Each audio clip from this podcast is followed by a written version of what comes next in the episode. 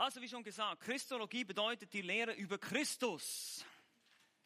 Und wenn wir uns Gedanken machen über die Person Christi, dann dürfen wir nicht in Bethlehem anfangen. Da müssen wir viel weiter zurückgehen. Zu der sogenannten Präexistenz. Das ist so ein Wort. Das heißt, Christus hat existiert, bevor überhaupt irgendwas in die Existenz kam. Und das müssen wir verstehen. Wenn wir über die Gottheit Christi sprechen, müssen wir da beginnen. Christus hat existiert, bevor alles andere begann. Aber es muss einfach mal die Frage gestellt werden, warum ist es denn so wichtig, dass wir an die Gottheit Christi glauben? Warum ist es so wichtig? Was steht auf dem Spiel? Was ist die Antwort? Wie? Unsere Erlösung, richtig, oder wir könnten auch sagen alles. Es steht alles auf dem Spiel.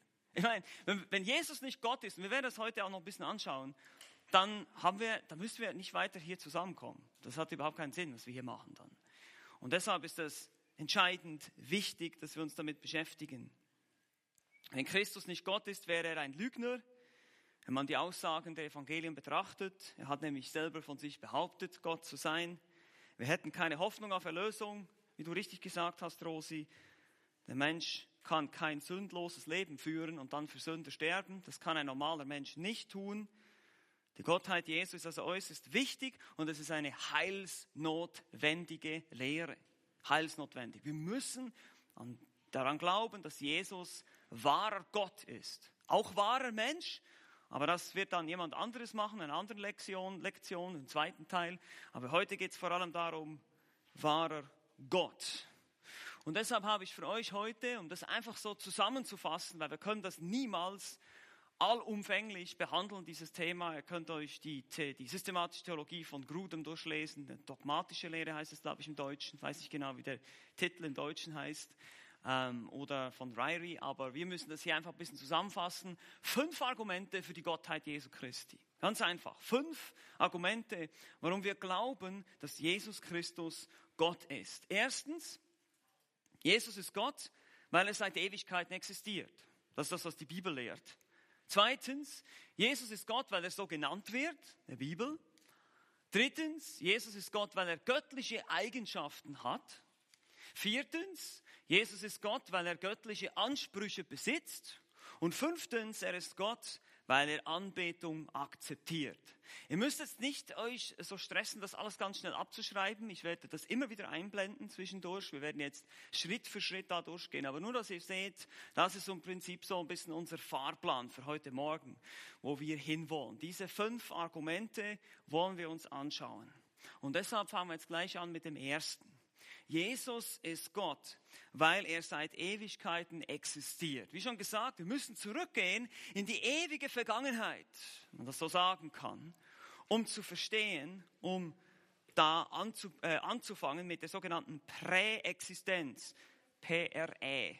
Ja, das ist ganz einfach. Existenz. Er hat vorher, vor allem anderen, existiert. Und hier gibt es natürlich viele Beispiele in der Schrift und ich möchte euch nur ein paar wenige geben. Johannes 1, die Verse 1 bis 3, am Anfang war das Wort, das Wort war bei Gott und das Wort war Gott. Dieses war im Anfang bei Gott, alles wurde durch dasselbe und ohne dasselbe wurde auch nicht eins, das geworden ist. Hier sehen wir gleich beides. Er war am Anfang da, schon von Anfang an, bei Gott. Er ist Gott, steht im Ende da von Vers 1, steht das Wort war Gott. Und hier können wir jetzt nicht äh, lange darüber diskutieren, äh, dass die Übersetzung der Zeugen Jehovas falsch ist. Das Wort war ein Gott. Das ist eine komplett falsche Übersetzung. Äh, und jeder griechische Experte würde euch sagen, das ist völliger Blödsinn, das so zu übersetzen. Ähm, mehr kann ich dazu leider nicht sagen. Wer Details haben möchte, dem kann ich gerne mal das Prädikat nominativ erklären, wie das genau funktioniert im Griechischen und auch was es bedeutet, wenn da kein Artikel steht. Der Punkt ist, wenn da kein Artikel steht, geht es darum, dass er dieselbe Klasse oder Qualität hat.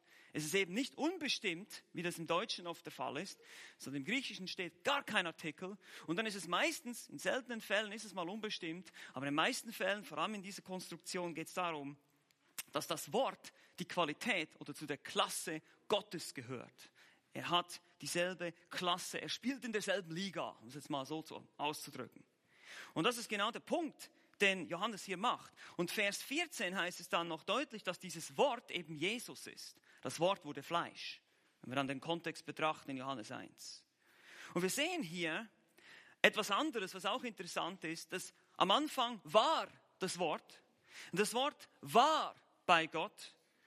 Dieses war, das ist ein sogenannter Imperfekt. Das bedeutet, das Wort existierte kontinuierlich immer schon als Gott, bei Gott und war am Anfang kontinuierlich immer schon bei Gott. Steht ihr? Das ist die Ausdrucksweise hier. Also es deutet ganz klar darauf hin, dass Jesus seit Ewigkeiten existiert. Er ist der Schöpfer, gehen wir auch noch darauf ein. Aber hier vor allem mal geht es darum zu sehen, dass er auf, schon seit Ewigkeiten existiert. Ein anderes Beispiel finden wir in Johannes 8, 58. Die Aussage, Jesus sprach zu ihnen, wahrlich, wahrlich, ich sage euch, ehe Abraham wurde, bin ich. Ganz interessant hier auch die Grammatik. Ehe Abraham wurde, ehe er in die Existenz kam, und das auch noch in der Vergangenheit, bin ich. Hier die absolute Zeitlosigkeit eigentlich zum Ausdruck gebracht. Ich war damals schon, ich bin jetzt und ich werde auch immer sein.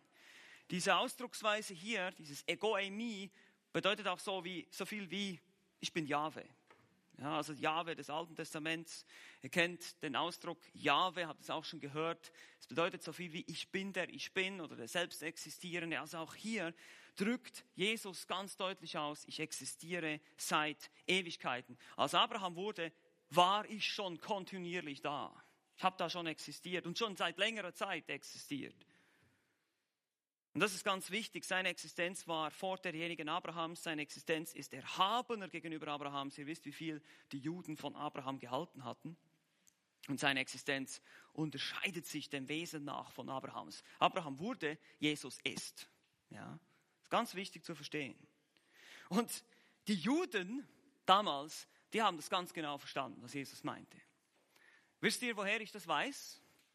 Wir müssten jetzt das natürlich nachschauen, Johannes Kapitel 8, Vers 59 heißt es, da hoben sie Steine auf, um, ihn, um, um sie auf ihn zu werfen, um ihn zu steinigen. Also, sie haben das ganz klar verstanden. Jesus macht sich oder sagt von sich selbst, dass er Gott ist. Und das war Blasphemie, Gotteslästerung. Und dafür wollten sie ihn gleich steinigen. Das haben sie dann natürlich nicht geschafft, weil es noch nicht seine Zeit war. Hier gibt es viele andere Beispiele. Ich kann euch nur eine Liste geben von einigen Bibelversen. Johannes 17, Vers 5. Ihr könnt euch die einfach aufschreiben und zu Hause mal nachschlagen. Das spricht von der Herrlichkeit, die er hatte, ehe die Welt war. Matthäus 23 spricht er wie Gott selbst. Ich wollte euch sammeln wie Küken, spricht er über Jerusalem. 1. Korinther 10, 4 und 9 sehen wir, dass der Fels Christus war, der den Israeliten durch die Wüste gefolgt ist. Das haben wir auch schon angeschaut. Philipper 2 macht uns deutlich, dass er in der Gestalt Gottes war. Kolosser 1,17, dass das Abbild des unsichtbaren Gottes ist. Hebräer 1,8, hier auch aufgeführt, beginnt der Schreiber mit einer Anzahl Zitaten aus dem Alten Testament. Aber das Vorwort dazu lautet von dem Sohn. Also er sagt diese Dinge über den Sohn. Dein Thron, o oh Gott, wird für ewig feststehen. Das sagt er über den Sohn hier im Kontext in Hebräer 1,8. Also wir sehen immer wieder, überall in der Schrift wird deutlich gemacht, Jesus existiert seit Ewigkeit. Und das ist das Argument hier, das ganz deutlich macht, dass er Gott ist. Vielleicht noch ein Beispiel aus dem Alten Testament. Das ist ganz bekannt. Jesaja 9, Vers 5. Diejenigen, die die Weihnachtsgeschichte kennen, kennen diesen Vers. Denn ein Kind ist uns geboren, ein Sohn uns gegeben und die Herrschaft ruht auf seiner Schulter. Man nennt seinen Namen wunderbarer, Berater, starker Gott, Vater der Ewigkeit, Friedefürst. Dieses Kind, das hier geboren wird, wird starker Gott und ewig Vater genannt. Das ist interessant. Ewig. Hier wieder diese ewige Existenz Jesu. Also, erstes Argument, ganz klar. Jesus ist Gott, weil er seit Ewigkeiten existiert. Er war da am Anfang, er war da in der Geschichte Israels, er existierte als Abraham wurde, er existierte bevor die Welt begann, er war am Anfang, ganz am Anfang der Schöpfung schon kontinuierlich existent, er war schon andauernd da, die ganze Zeit Und das macht uns deutlich, Jesus existiert ewig. Also, das war das erste Argument von den fünf Argumenten für die Gottheit Jesu Christi. Jetzt kommt das zweite. Jesus ist Gott, weil er so genannt wird. Ganz einfach. Einerseits von den Menschen um ihn herum so erkannt wird, andererseits aber auch deutlich von den inspirierten Schreibern der Bibel so bezeichnet. Die Grundlage haben wir bereits gelegt in der Bibliologie, dass die Bibel fehlerlos und irrtumslos ist. Müsst ihr zurückgehen, diese Stunden nochmal nachhören, wenn ihr es noch nicht wisst. Die Bibel ist absolut verlässlich in all ihren Aussagen, auch in ihr, all ihren Zeugnissen. Und deshalb auch hier, Jesus ist Gott, weil er Gott genannt wird. Nun, wir haben Jesaja 9,6 schon gesehen. Als Beispiel im Alten Testament, da wird er, wie gesagt, starker Gott, ewig Vater genannt. Also er wird da schon mit Gott auf eine Stufe gestellt, dieses Kind, das da geboren wird. Dann finden wir die Aussagen von Juden. Juden, die ja wirklich monotheistisch waren. Wisst ihr, was das bedeutet? Monotheistisch? Wer weiß? Ein Gott, genau, nur an einen Gott glauben. Und das war das Glaubensbekenntnis der Juden, 5. Mose 6, Vers 4, höre Israel, der Herr ist unser Gott, der Herr ist einzig oder der Herr allein, je nach Übersetzung. Und das ist ganz wichtig. Diese Juden haben Aussagen gemacht, wie zum Beispiel Johannes 20, 28 sagt Thomas, mein Herr und mein Gott zu Jesus. Macht diese Aussage. Oder in Johannes 13, 13 sagt Jesus selbst, ihr nennt mich Lehrer und Herr. Ihr sagt recht, denn ich bin es. Ich bin der Herr. Und das ist genau ein Punkt, der auch wichtig ist. Jesus wird immer wieder Herr genannt. Zum Beispiel in Lukas 2, 11. Aller Herr. In Apostelgeschichte 10, 36. Herr und Retter. In 2. Petrus 3, 2. Also ihr könnt das mal alles dann nachschlagen. Das Wort Herr bedeutet im Griechischen Kyrios und das ist eine Bezeichnung für Gott. Er wird auch deutlich als Gott bezeichnet, Theos im Griechischen, Johannes 1.1. Das Wort war Gott, haben wir schon gesehen. Aber auch Gott gepriesen in Ewigkeit in Römer 9, Vers 5. So wird Jesus genannt. Großer Gott und Heiland in Titus 2.13. Oder der wahrhaftige Gott in 1. Johannes 5.20. Wie gesagt, ich hoffe, ihr schreibt euch einfach die Bibelstellen ab und dann könnt ihr das zu Hause mal für euch ein bisschen durchgehen. Aber das sind alles Stellen, wo Jesus selber als Gott bezeichnet wird. Dann ganz bekannt, Immanuel wird er auch genannt. Wer weiß, was das bedeutet? Gott mit uns. Jesus ist Gott mit uns. Also er ist Gott. Dann gibt es Titel, die seine Gottheit ausdrücken. Titel. Zum Beispiel Herr der Herrlichkeit. Herr der Herrlichkeit, 1. Korinther 2,8. Oder der Heilige in Apostelgeschichte 3,8. Der Erste und der Letzte in Offenbarung 1, 17 bis 18. Oder König der Könige, Herr der Herren in Offenbarung 19, 16. Auch hier eindeutige Titel für Gott selbst, die Jesus zugeschrieben werden. Aber wir sind noch nicht fertig. Ich möchte einfach nur zeigen, wie wie sagt man, wie, wie umfassend die Lehre der Gottheit Jesu ist. Also es ist ein absoluter Unsinn, versuchen zu beweisen, dass die Bibel nicht lehrt, dass Jesus Gott ist. Man kann es eigentlich nicht verpassen, weder im Alten noch im Neuen Testament. Es ist wirklich hineingewoben in die Schrift. Und ich hoffe, ich kann euch einfach durch diese, ja, diese, diese, diese vielen Bibelstellen das einfach deutlich machen. Und deshalb, ihr könnt das nicht alles im Kopf behalten, das ist mir auch bewusst. Ihr könnt es ein bisschen aufschreiben. Es geht mir einfach nur darum, um euch zu zeigen, das sind eine, eine Fülle von Stellen gibt es, um das zu beweisen. Wir brauchen nicht, wir brauchen nicht Johannes 1.1. Wir müssen uns mit den Zeugen Jehovas nicht herumstreiten mit Johannes 1.1. Es gibt hunderte von anderen Stellen, die man nehmen kann und man deutlich zeigen kann, wo selbst in ihren eigenen neuen Weltübersetzungen sie das nicht alles rauslöschen konnten, sonst hätten sie nämlich nur noch zwei Deckel. Ja, wirklich. Ich meine, das ist, das ist wirklich ein Unsinn. Gut, weiter. Wer kann das lesen? Der Name? Jahwe heißt das. Jahwe. Dieser Name wird im Alten Testament, die griechische Übersetzung, die Septuaginta des Alten Testaments übersetzt diesen Namen ebenfalls mit Herr oder Kyrios. Also hier ist auch ein weiterer Hinweis, dass dieser Herr Jahwe ist. Ein gutes Beispiel, Apostelgeschichte 1631, glaube an den Herrn Jesus und du wirst errettet werden, du und dein Haus. Diese Bezeichnung Herr ist ein Hinweis darauf, dass Jesus eigentlich Jahwe ist. Ja, das ist uns natürlich nicht so bewusst, aber im jüdischen Denken war das ziemlich klar und deutlich. Dann geht es weiter. Einige haben gesagt, der Sohn Gottes. Ja, das sieht man schon. Der Sohn Gottes bedeutet, dass er eben nicht wirklich Gott ist. Nein, es ist eben gerade umgekehrt. Der Titel Sohn Gottes macht deutlich, dass er gleichbedeutend ist mit Gott. Hier, Johannes 5, 18, nannte Gott Vater also er nannte Gott Vater und setzte sich somit auf dieselbe Stufe. Wird da auch so verstanden von den Juden. In Johannes 10,30 sagt er, ich und der Vater sind eins. Das heißt nicht nur einer Meinung, sondern sie sind ein Wesen, eine, eine, eine Essenz. Ja. Sie gehören zusammen, sie stehen auf einer Stufe. Johannes 10, 32 bis 36 Jesus machte sich zu Gott, indem er sagte, ich bin der Sohn Gottes. So wird es da interpretiert, auch wieder von den Juden, die mit ihm sprechen. Die verstehen das so. Wenn jemand sagt, ich bin der Sohn Gottes, sagt er, ich bin Gott.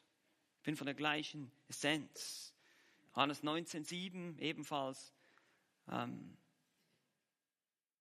daher musste, haben sie gesagt, er müsse sterben, weil er sich selbst zum Sohn Gottes machte. Also sie sagen, das ist die Anklage gegen ihn. Dann gibt es natürlich die Aussagen von Gott selbst. Gott der Vater bezeugt ihn als seinen Sohn. Wo geschieht das? Wer weiß das? Wo bezeugt Gott der Vater seinen Sohn als seinen Sohn? Bei der Taufe, genau. Markus 1,11 zum Beispiel. Und wo sonst noch? Die Verklärung, genau. Das wäre zum Beispiel Markus 9,7. Sehr gut. Also hier auch die Stimme aus dem Himmel kommt und sagt, dies ist mein geliebter Sohn, an dem ich wohlgefallen habe. Dann ist es aber immer noch nicht vorbei. Die Heiden bezeugen ihn als Sohn. Ja, Markus 15, 39, der römische Hauptmann. Wahrhaftig, dieser Mensch war Gottes Sohn. Selbst die Heiden erkennen das. Und natürlich die Jünger selber auch. Hier habt ihr auch noch einige Bibelstellen dazu. Wahrhaftig, du bist der Sohn Gottes, so auch Petrus, Nathanael, Nathanael, Entschuldigung, Nathanael auch natürlich und Martha zum Beispiel.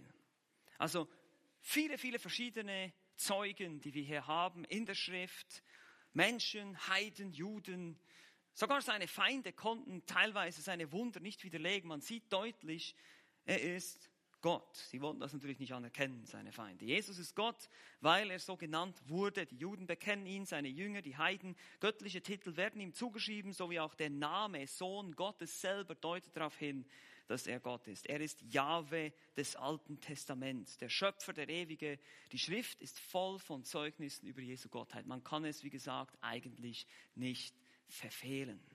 Wir gehen zurück. Das ist das zweite Argument gewesen von den fünf. Jesus ist Gott, weil er seit Ewigkeiten existiert. Jesus ist Gott, weil er so genannt wird. Und jetzt kommen wir drittens. Jesus ist Gott, weil er göttliche Eigenschaften hat. Göttliche Eigenschaften. Und wir haben uns deshalb auch schon in der Fundamentaltheologie mit den Eigenschaften Gottes beschäftigt, richtig? Haben geschaut, Gott ist Liebe, Gott ist barmherzig, Gott ist allmächtig. Wir haben all diese Eigenschaften angeschaut. Und das Interessante ist, jetzt in der Christologie sehen wir, dass all diese Eigenschaften, die über Gott gesagt werden, eben auch über Jesus selbst gesagt werden. Jesus wird uns so beschrieben. Warum ist Jesus Gott? Weil er dieselben Eigenschaften hat wie Gott. Warum ist das so? Weil er eben Gott ist. Und das ist das Argument. Sein ewiges Wesen haben wir schon betrachtet in Jesaja 9,6, dass er ewig Vater ist. Jesus wird aber auch als Schöpfer bezeichnet. Wir fangen jetzt hier wieder an. Wir gehen wieder zurück zu der Stelle aus äh, Johannes 1. Wir lesen die nächsten Verse hier, die Verse 3 bis 4. Alles, also das war die Stelle, am Anfang war das Wort, das Wort war bei Gott. Jetzt geht es weiter. Alles wurde durch dasselbe, durch dieses Wort. Und ohne dasselbe wurde auch nicht eins, das geworden ist. In ihm war Leben und das Leben war das Licht der Menschen. Also wir sehen hier, alles wurde durch dasselbe. Alles wurde durch das Wort geschaffen. Alles wurde durch Jesus geschaffen. Jesus ist der Schöpfer. Er ist Schöpfergott. Das macht zum Beispiel auch Kolosser 1,16 deutlich. Denn durch ihn, und das ist auch hier im Zusammenhang, ist das Jesus, durch Jesus sind alle Dinge geschaffen worden, die in den Himmeln und die auf der Erde. Also Jesus wird ganz klar als der Schöpfer aller Dinge bezeichnet. Aber das ist noch nicht alles. Das ist erst, erst eine Eigenschaft. Wir finden noch viel mehr. Zum Beispiel Unveränderlichkeit. Wir haben das betrachtet. Zum Beispiel Hebräer 13, 8. Jesus Christus ist derselbe gestern, heute und in Ewigkeit. Das haben wir gesehen von Gott dem Vater in Maleachi. Ich ändere mich nie. Bin immer derselbe. Ich habe immer dieselben Eigenschaften, immer dasselbe Wesen. Und jetzt wird es hier über Jesus gesagt. Er ist immer derselbe. Er ändert sich nie. Er sagt nicht einmal das und legt den Standard an und dann einen anderen Tag hat er plötzlich eine andere Meinung, ein anderes Gesetz. Nein, er bleibt derselbe. Unveränderlichkeit, ganz klar eine göttliche Eigenschaft. Weitere Beispiele hier, wie gesagt, nicht umfassend, beispielhaft. Unbegreiflichkeit. Es wird zum Beispiel in Epheser 3,8 von dem unergründlichen Reichtum des Christus gesprochen. Sein Reichtum ist unergründlich, unerforschlich. Oder in Kolosser 2,3 heißt es, alle Schätze der Weisheit sind in ihm zu finden. Ist unergründlich, unerforschlich. Ganz klar, unbegreiflich.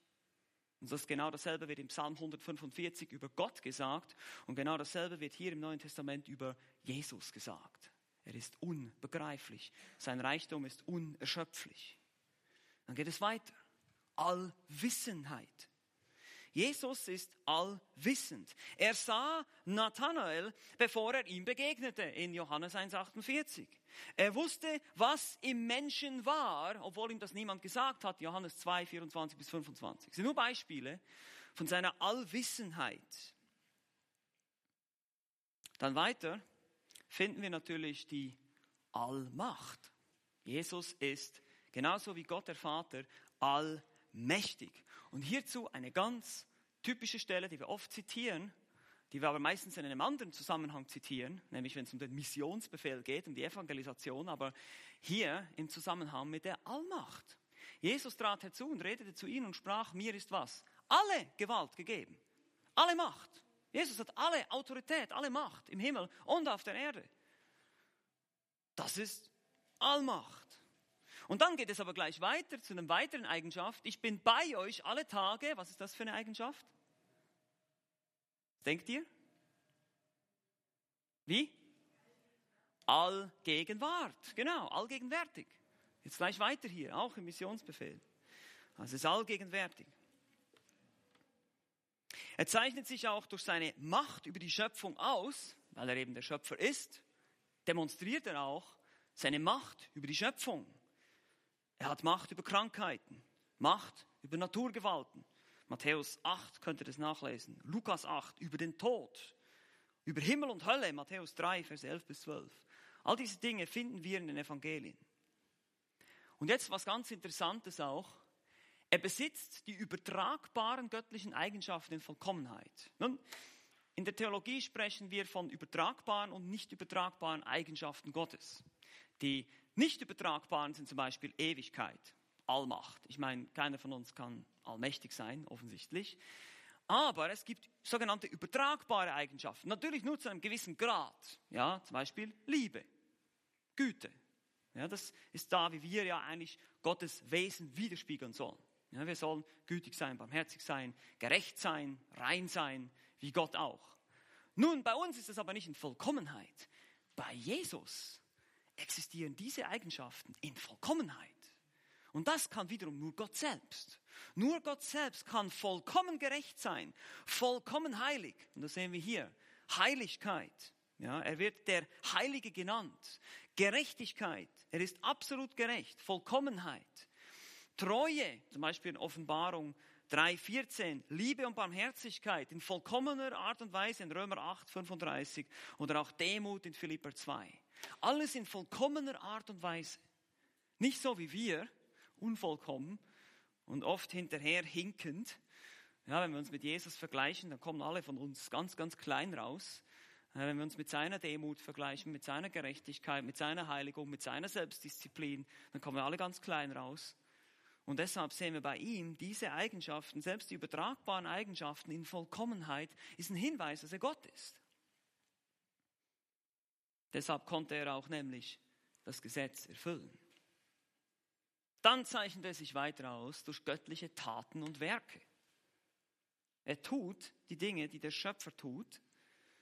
Er tut Wunder und so weiter. Aber ein weiteres Ding, was zum Beispiel eine Tat ist, er vergibt Sünden. Meine, dafür wurde er angeklagt, mehrere Male, warum er, woher er die Autorität hat, Sünden zu vergeben. Weil keiner vergibt Sünden als nur wer? Gott allein, genau. Nur Gott kann Sünden vergeben. Er verleiht ewiges Leben. Johannes 5, 21. Er beantwortet Gebete. Jesus beantwortet unsere Gebete. Er weckt Tote auf. Johannes 11. Er heilt Kranke, tut viele Wunder. Matthäus 8 bis 9 habe ich schon erwähnt. Da sind einige zusammengefasst für uns. Dann geht es weiter. Das endgültige Gericht liegt in seiner Hand. Ja? Heißt es in Johannes 5, 22. Jesus hat das endgültige Gericht in seiner Hand. Und dann gibt es auch viel mehr. Er baut seine Gemeinde, er ist das Haupt der Gemeinde, er wird Engel senden. All diese Werke beschreiben im Alten Testament nur Gottes Wesen und Eigenschaften, aber sind letztlich, also alle zusammengefasst, jetzt was wir angeschaut haben, aber sind letztlich Hinweise darauf, dass Jesus Gott ist. Im Alten Testament war es auch so, dass diese Eigenschaften sozusagen Erkennungsmerkmale waren, dass man daran erkennen konnte, dass, dass er wirklich Gott ist. Eben, wenn er Blinden die Augen öffnet, wenn, wenn Wunder geschehen. Diese Wunder hat Jesus nicht getan, einfach so um des Spaßes willen, um die Leute zu unterhalten, sondern er wollte damit beweisen, wer er ist. Er ist der Schöpfer. Er hat Macht über Materie, über alles. Er kann auf dem Wasser laufen. Er hat die Kontrolle über die physikalischen Gesetze. Er ist der Schöpfer. Er kann das alles tun und hat damit bewiesen, wer er ist. Jesus ist Gott, weil er göttliche Eigenschaften hat. Das ist das dritte Argument. So, von unseren fünf heute Morgen. Es fehlen noch zwei. Das vierte ist, Jesus ist Gott, weil er göttliche Ansprüche besitzt oder erhebt. Er erhebt den Anspruch, Gott zu sein.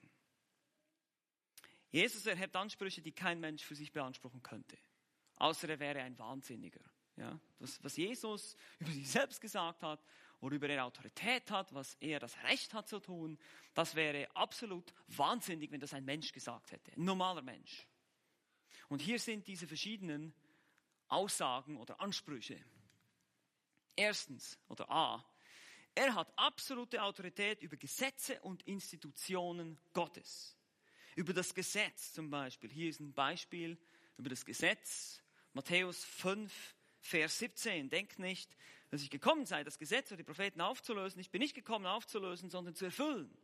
Wir kennen diese Aussage, aber es impliziert, was? Jesus hat Autorität, mit dem Gesetz zu machen, was er will. Ich kann es auflösen, ich kann es erfüllen. Ich kann machen damit, was ich will. Warum? Ich habe dieses Gesetz gegeben. Es ist meins. Es gehört mir. Ich habe das Recht. Ich habe diesen Anspruch. Er erhebt diesen Anspruch, über dem Gesetz zu stehen. Natürlich ist er selber das Gesetz, das wissen wir. Aber wir sehen hier einfach den Punkt, den er macht. Wenn das ein Mensch sagen würde, das wäre absolut wahnsinnig. So auch andere Aussagen, die er gemacht hat, die ich hier nur beispielhaft anführe, über den Tempel, in Matthäus 12, Vers 6, sagt er, Größeres als der Tempel ist hier. Oder über den Sabbat, ist auch ganz bekannt, Matthäus 12, 8, Herr über den Sabbat hat er sich genannt. Er ist Herr über den Sabbat. Oder auch über das Königreich. In Matthäus 16, 19 sagt er, Jesus besitzt die Schlüssel zum Königreich und gibt sie, übergibt sie den Aposteln. Also er hat Macht über das Königreich, Macht über den Sabbat, Macht über den Tempel, über die Institutionen Gottes verfügt er Autorität. Das ist das Erste hier. Es gibt auch weitere Ansprüche von ihm. B. Er ist der oberste Gegenstand rettenden Glaubens der oberste Gegenstand rettenden Glaubens. Er wird auf derselben Stufe oder parallel zu Gott genannt. Er ist der einzige Retter. Guckt euch das mal an hier. Beispiele. Johannes 14.1. Euer Herz werde nicht bestürzt. Ihr glaubt an Gott. Glaubt auch an mich. Ich meine, stellt euch mal vor, wenn das ein Mensch gewesen wäre. Glaubt an Gott, glaubt aber an mich. Ich bin euer Retter. Ich bin euer Messias. Kein Wunder haben einige gesagt, er ist wahnsinnig, der hat einen Dämon. Ja, logisch. Wenn das wirklich ein Mensch gewesen wäre, dann hätte er wirklich einen Dämon gehabt. Sonst würde man solche Aussagen nicht machen. Oder auch Johannes 17, Vers 3 als ein anderes Beispiel. Dies aber ist das ewige Leben, dass sie dich, den allein wahren Gott und den du gesandt hast, Jesus Christus erkennen. Also wahres, ewiges Leben bekommst du, wenn du Gott, den Vater, aber auch Jesus erkennst. Das ist ewiges Leben. Oder er wird auch alleine als Retter genannt, zum Beispiel Johannes 3, 36. Hier habe ich eine kleine Korrektur eingeführt. Bei einigen Bibelstellen steht da Glauben, aber ich finde es ist besser, man sagt gehorcht. Wer an den Sohn glaubt, hat ewiges Leben. Wer aber dem Sohn nicht gehorcht, wird das Leben nicht sehen, sondern der Zorn Gottes bleibt auf ihm. Also der Sohn, an dem Sohn entscheidet sich alles. Er ist der oberste Gegenstand für rettenden Glauben. Der oberste Gegenstand. Er ist der, den, an den du glauben sollst. Na, wir haben gestern Morgen in unserer Andacht mit den Kindern darüber geredet, was wir, was wir manchmal für einen kleinen Glauben haben. Aber das ist nicht so wichtig, auch wenn wir einen kleinen Glauben haben. Wichtig ist, wir haben ein großes Objekt, an das wir glauben. An den mächtigsten Gott, den allmächtigen Gott. Unser Kleinglaube, unser Glaube mag schwach sein, aber das Objekt, in das wir glauben, das ist stark und stabil. Das ist Jesus. Und er wird uns nicht hängen lassen. Weitere Punkte, Ansprüche Jesu die unglaublich sind eigentlich, wenn man überlegt, wenn man denkt oder wenn jemand sagt, dass er nur Mensch war. Auch die engste zwischenmenschliche Beziehung muss sich ihm unterordnen. Die engste zwischenmenschliche Beziehung, Matthäus 10, Vater und Mutter. Du sollst Vater und Mutter nicht mehr lieben, Sohn oder Tochter. Oder auch Lukas 14, 26, Frau, Kinder und sich selbst. Soll man hassen, hier im Sinn von weniger lieben. Nicht, dass du jetzt dann nach Hause gehst und sagst, ich hasse dich. Ja? Das ist nicht die Idee okay? Sondern dass wir diese engsten zwischenmenschlichen Beziehungen Jesus unterordnen. Jesus muss wichtiger sein. Jesus sagt, ich muss wichtiger sein als alles andere in deinem Leben. Alles andere in deinem Leben. Selbst deine eigene Frau und deine eigenen Kinder kommen nach mir. Ich zuerst. Ich zuerst, sagt Jesus. Das ist ein ein unglaublicher Anspruch, wenn er wirklich nur ein Mensch war. Absolut nicht möglich. Wenn er Gott ist, absolut richtig, dass er das sagt. Und letztens, D. Alle geistlichen und ewigen Nöte und Bedürfnisse des Menschen werden einzig und allein in ihm gestillt. Beachte zum Beispiel die Ich bin Aussagen. Ich bin was? Das Brot, das Licht, die Tür, der Weg, die Wahrheit. Ich bin die Nahrung, die geistliche Nahrung. Ich bin der Leitfaden sozusagen, das Licht, die Heiligung, die Tür, der Eingang zum Königreich. Ich bin der Weg, auf den du gehen sollst. Haben wir am Freitag gesungen. Ja. Ich bin die Wahrheit, in der du leben sollst. Er versorgt uns mit Erkenntnis Gottes. Er versorgt uns mit Ruhe für die Seele. Er versorgt uns mit Sicherheit vor Gefahr. Er versorgt uns mit fruchtwirkender Kraft, Johannes 15, der Weinstock und die Reben. Das ist die sogenannte Vorrangstellung Jesu. Vorrangstellung. In Kolosser 1,18 heißt es, damit er in allem den Vorrang habe. Wie schon sagte, Jesus erhebt den Anspruch, in allem der Erste zu sein. Und deshalb, meine Lieben, ist es absolut nicht möglich, nicht möglich, ein halbherziges Christentum zu leben. Ein Wischiwaschi-Christentum. Können wir, dürfen wir, können wir nicht leben. Weil Jesus in allem den Vorhang hat. Das haben wir jetzt gesehen. Er ist die Kur für alles. Er ist die Stillung all unserer Bedürfnisse. Alles muss sich ihm unterordnen. Alle unsere Beziehungen, alle unsere Prioritäten im Leben. Alles soll sich ihm unterordnen. Und deshalb wird dich das Christentum auch nicht unbedingt gesund machen oder reich machen oder irgendwie sowas. Das sagen uns ja einige ne, heute. Erzählen uns das. Ja, wenn du Jesus annimmst, dann wird es dir viel besser gehen, dann wirst du reich werden und gesund werden, er wird alle deine Krankheiten heilen. Das ist Unsinn. Das wird nicht geschehen. Vielleicht wird es dir sogar miserabler gehen als vorher. Vielleicht wirst du sogar, wirst du sogar sterben, ein Märtyrertod. Guckt euch mal die Geschichte an. Wie viele Apostel sind denn gestorben? Haben einen Märtyrertod erlitten. Die sind nicht nur vom Auto überfahren worden. Die wurden in Öl gekocht und geköpft und solche Sachen.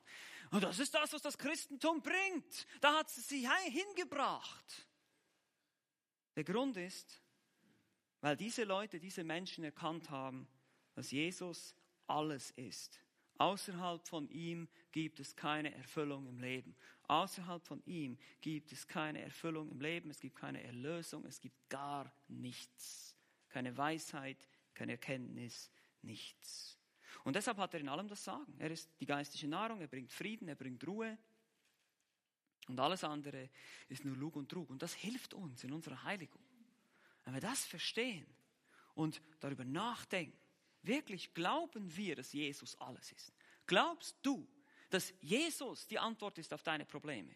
Glaubst du, dass Jesus die Kur ist für all das, was du brauchst, geistlich gesehen? Glaubst du das? Glaub ich das? Wir müssen uns selber herausfordern hier und sagen, bin ich davon überzeugt, dass Jesus reicht?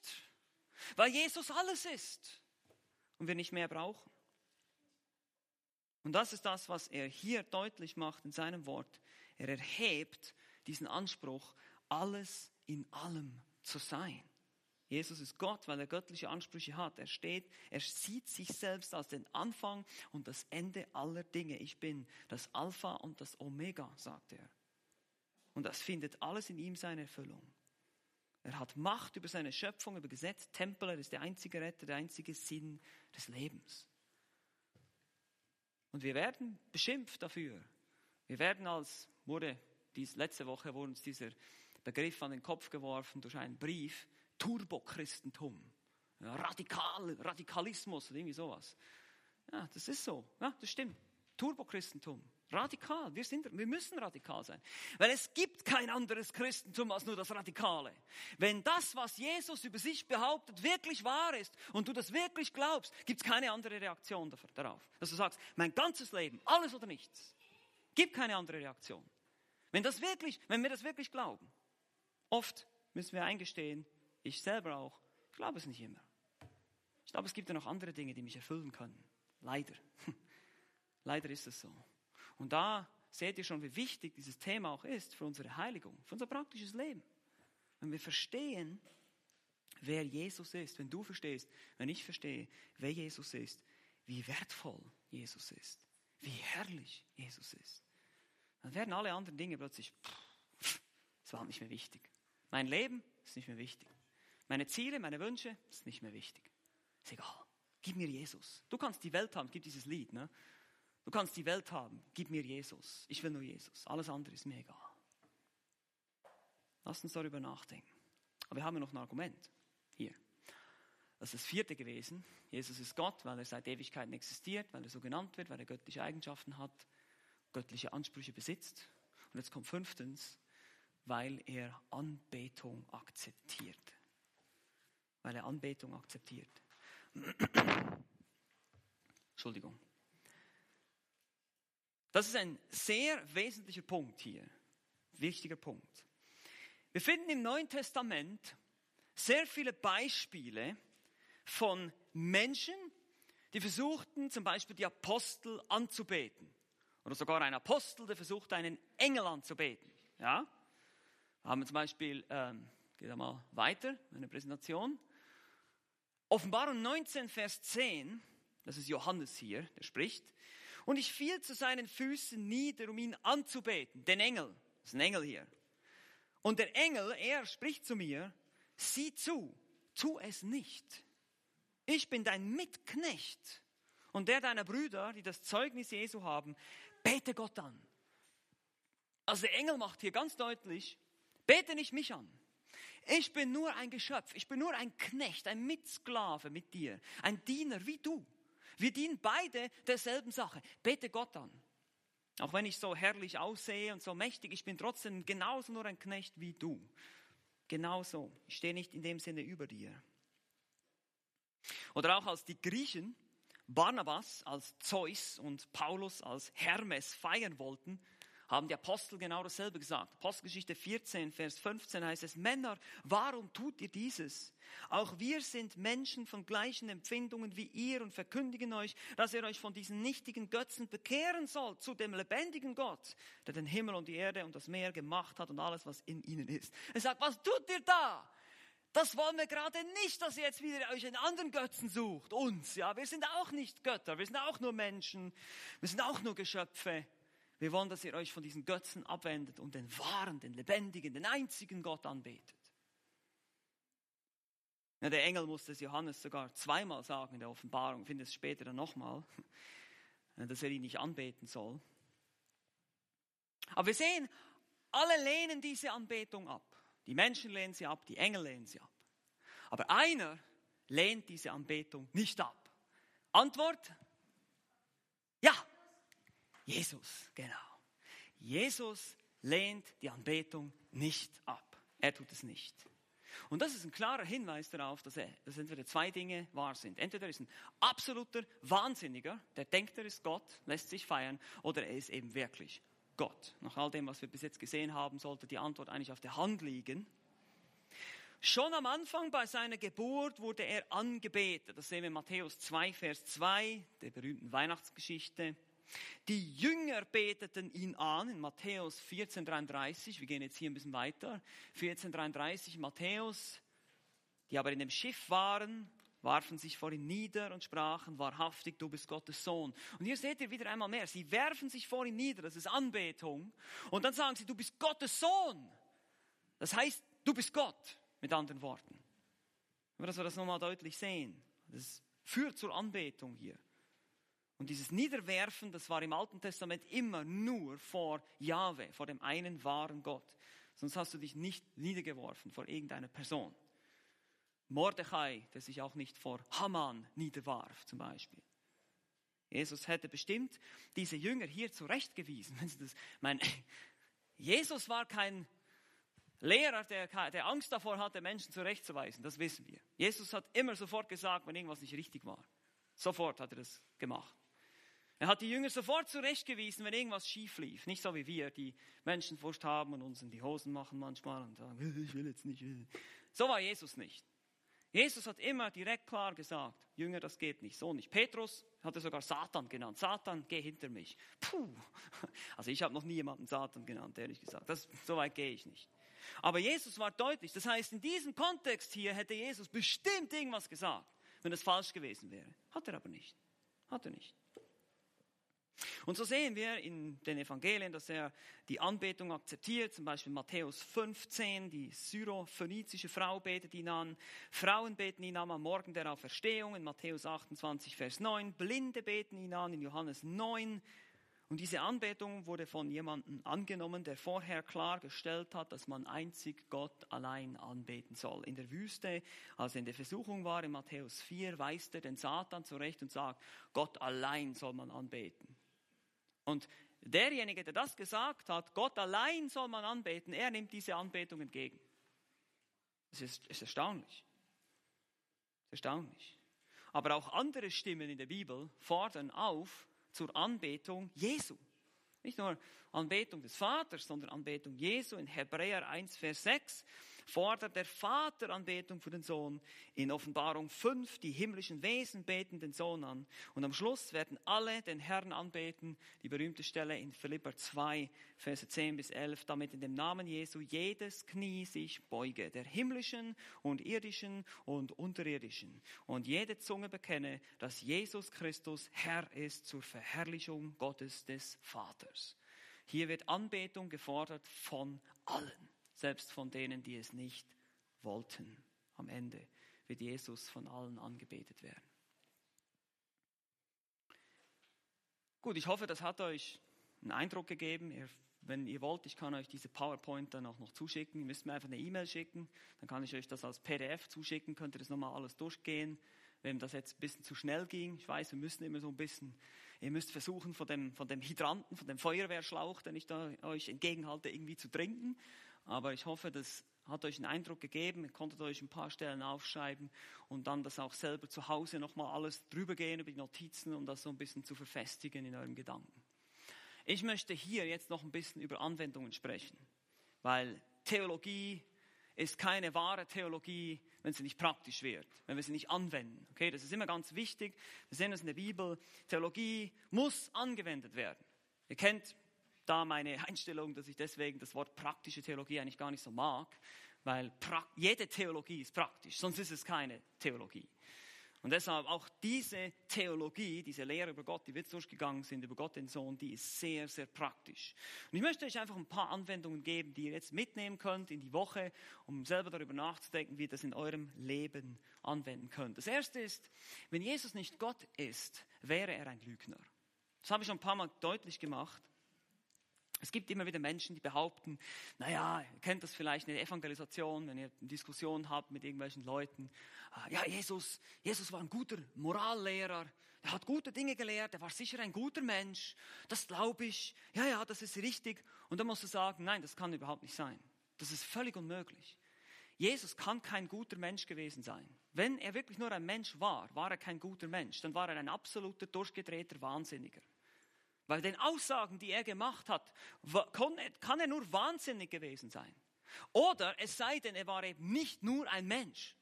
Es sei denn, er ist wirklich Gott. Und dann sind diese Aussagen alle richtig. Du musst dich entscheiden. Es gibt kein Zwischendurch. Entweder glaubst du, dass Jesus wirklich Gott ist, oder sonst lässt du es bleiben. Aber irgendein so Zwischending gibt es nicht. Es ist einfach hilfreich für euch als Argument, das zu wissen, auch in der Evangelisation, dass ihr wisst, nein, das kann nicht sein. Dieses, dieses Argument kannst du gleich in die Tonne kloppen. Das ist nichts. Das kann aber nicht sein. Wenn die Worte ernst nimmt, die Jesus gesagt hat, kann das nicht sein. Es bleibt nur eine Schlussfolgerung. Entweder Wahnsinniger oder wirklich Gottes Sohn. Diese Entscheidung müssen wir oder musst du treffen. Zweitens, natürlich ganz wichtig, wenn Jesus nicht Gott ist, wäre er kein Retter. Ist er kein Retter. Er kann nicht retten. Hm. In äh, Jesaja 43, Vers 11 heißt es, ich, ich bin der Herr und außer mir gibt es keinen Retter. Also ich bin Jahwe und außer mir gibt es keinen Retter. Das heißt, wenn Jesus der Retter ist, muss er Jahwe sein.